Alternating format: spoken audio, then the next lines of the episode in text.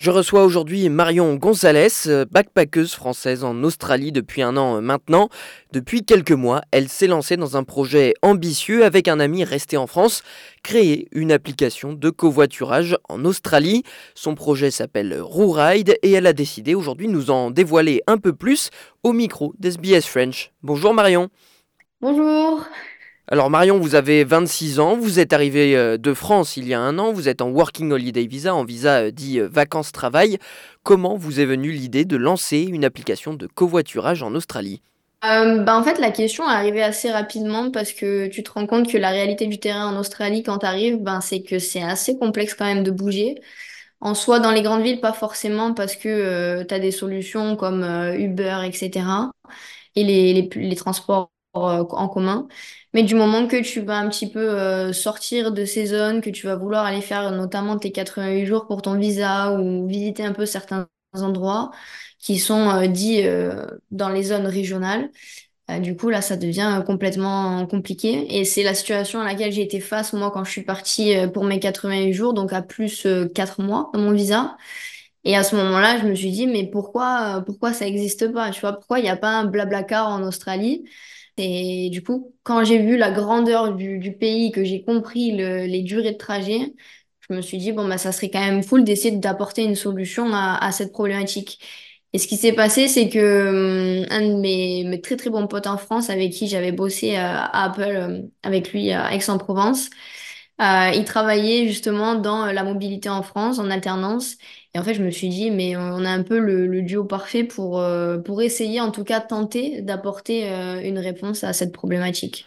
Alors euh, derrière RouRide, il y a deux personnes, il y a vous Marion, mais il y a aussi votre ami Valentin en France. Est-ce que vous pouvez nous expliquer les fonctions que chacun occupe derrière RouRide Alors bah, au début on a, eu, on a eu notre idée et comme toute idée au début c'est un peu fouillis, surtout quand tu t'associes et tu fais un peu tout à la fois. Et là plus on avance sur le projet, plus on arrive à scinder, on va dire, les, bah, les, les, rôles qu'on a, qu'on a besoin au sein de l'entreprise. Donc Valentin, il est plus sur la partie tech et développement. C'est lui qui va gérer euh, le choix des produits, qui va qui code de l'app, qui va mettre en place euh, bah, toutes les solutions technologiques, la maintenance, euh, la gestion des datas. Et moi, du coup, je suis plus sur l'acquisition, le marketing, les partenariats, nous faire connaître, euh, comme en plus j'ai un pied ici en Australie, bah, c'est plus facile, tu vois. Bon, là, je suis pas à Sydney, mais euh, il y a quelques semaines, j'étais à Brisbane et je suis allée rencontrer euh, My Little France, qui est une agence qui aide justement les backpackers à arriver en Australie. Et donc, ça a été l'occasion justement de se voir, de se rencontrer et de tourner des interviews bah, en réel. Donc, c'était c'était assez cool et c'est assez cool de pouvoir échanger comme ça, vu qu'on est sur une communauté de backpackers de justement jouer à fond le jeu de euh, bon, on continue de se rencontrer, de créer un petit réseau. Et vous en parliez il y a euh, quelques instants, c'est une application dédiée aux backpackers. Pourquoi cibler ce public euh, en particulier? En fait, le choix de notre cible, déjà, il se fait par les besoins du marché. Donc, il y a un vrai besoin sur, sur les backpackers en Australie, donc que ce soit les diverses communautés et cultures qui peuvent y avoir. C'est vrai que les Australiens ont un peu moins cette culture du blablacar. Et, euh, et en fait, ben, moi, je fais partie aussi de, de, de cette euh, famille, cette grande famille des backpackers ici en Australie. Donc, je suis confrontée à cette problématique. Et c'est ce qui fait aussi qu'on a décidé de se nicher vers, euh, vers ces, ces personnes-là parce qu'il n'y a pas de solution aujourd'hui et qu'on veut essayer d'apporter cette solution. Alors avant de vous lancer sur ce projet d'application euh, RouRide, j'imagine que vous avez eu l'occasion d'échanger avec d'autres backpackers sur les besoins d'une telle application pour aider à la mobilité. Ouais, clairement. Ben, quand tu es backpacker, de toute façon, tu, croises des backpackers partout. Donc, euh, on échange toujours. Il y a toujours cette période où tu vois, tu, tu débriefes un peu sur ta vie, qui tu es, qu'est-ce que tu as fait. Et très vite, c'est euh, bon, bah voilà, qu'est-ce que tu penses de l'Australie, quels sont les points positifs, quels sont les points négatifs? Et la mobilité, la voiture, le transport, c'est toujours le truc qui ressort. Euh, parce qu'il y en a qui vont faire le choix d'acheter une voiture, il y en a qui vont faire le choix de ne pas en acheter, il y en a qui vont avoir des pépins avec leur voiture, euh, il y en a qui vont vouloir aller faire leur ferme, aller travailler en mine. Euh, donc en fait, toutes les problématiques, elles sortent dans les petites discussions que tu peux avoir entre backpackers, dans les hostels, dans les auberges, sur la plage, où tu veux, en fait, ça, ça sort assez rapidement et c'est et c'est un bon point d'entrée en tout cas pour comprendre les problématiques euh, liées au backpacker. Est-ce que vous étiez euh, vous-même une adepte du covoiturage en France et est-ce que les personnes rencontrées en Australie vous ont fait part de leur désir également de voir émerger une solution de covoiturage dans le pays? Euh, alors ouais, en France, euh, j'utilisais beaucoup, beaucoup Blablacar parce que je vivais dans des grandes villes, donc j'avais pas forcément tout le temps ma voiture et c'est une option qui est super euh, facile à utiliser, qui est pas, pas chère, euh, qui est écologique, qui est rapide. Donc en gros, euh, ça allie un peu euh, plein de bénéfices. Et, hum, et en Australie, en fait, ce qui se passe, c'est qu'il y a quand même une très grosse communauté de Français, il y a une très grosse communauté européenne qui sont habitués à justement utiliser Blablacar et qui du coup sont euh, un peu surpris parce que Blablacar, c'est quand même rentré un petit peu dans les codes et les usages, les usages en France ou autant en Europe. Euh, il y a eu beaucoup de, questionnements sur ça et je pense que c'est ce qui a aussi fait la naissance en fait des groupes Facebook, c'est que euh, très certainement bah, d'autres Français ont été dans cette euh, position et se sont dit que ça pouvait être cool de faire des groupes Facebook. Alors oui, vous parliez d'écologie. Est-ce qu'il y a derrière votre projet aussi une démarche éco-responsable de promouvoir un moyen de transport plus respectueux de l'environnement?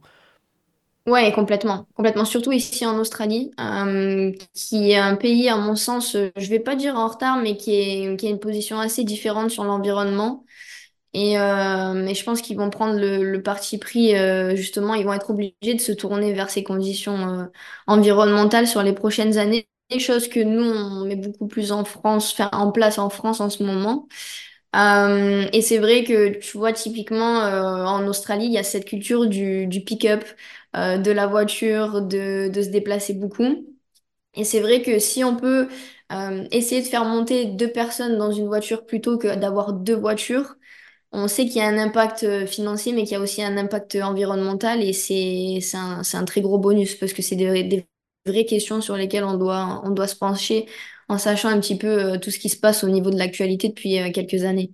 Donc si on peut avoir aussi euh, notre hauteur, grâce à Rouride, euh, un impact sur l'environnement et justement aider à amorcer peut-être euh, quelques pas en Australie sur ces questions-là, c'est avec grand plaisir. Vous parliez euh, d'aspect financier justement, l'application n'est pas encore lancée, mais est-ce qu'on sait comment ça va s'organiser? Est-ce que euh, ce sont euh, les responsables de l'application, vous, qui serez chargés de fixer les prix? Est-ce qu'il y aura une commission comme sur les autres plateformes de covoiturage? Alors, ça va être exactement le même principe parce que ce qu'on veut faire, c'est que on veut pas faire une app qui soit payante. On veut, on veut pas qu'il y ait de frein à l'entrée. Euh, maintenant, il faut aussi qu'on puisse maintenir euh, bah, le système. Euh, coder une application, ça coûte des sous. On- pour l'instant, on investit euh, de notre argent personnel. Donc, on est, on, on investit de notre propre argent. Euh, donc, effectivement, on va, on va partir sur un système de commission. On pense qu'on prendra, ben, comme Blablacar, une commission sur le driver comme sur le passager. Maintenant, on n'a pas encore fixé tous les termes exacts, c'est-à-dire les montants euh, précis, parce que pour l'instant, on a vraiment la tête dans le guidon de développer l'app. Et on est en plein codage, on est en pleine création des maquettes, euh, on est en train de mettre en place les fonctionnalités, etc. On est aussi en train de, faire, ben, c'est tout bête, mais un, calcul en fait de l'argent qui va rentrer et de l'argent qui potentiellement sort pour qu'on puisse aussi trouver le juste milieu et avoir quelque chose qui est viable pour avoir une bonne croissance de l'entreprise. Euh, ce qui est sûr, c'est que dans tous les cas, le but restera le même que Blablacar, c'est-à-dire c'est de proposer des trajets à petit prix pour euh, ben, toutes les personnes qui auront besoin d'utiliser euh, l'application.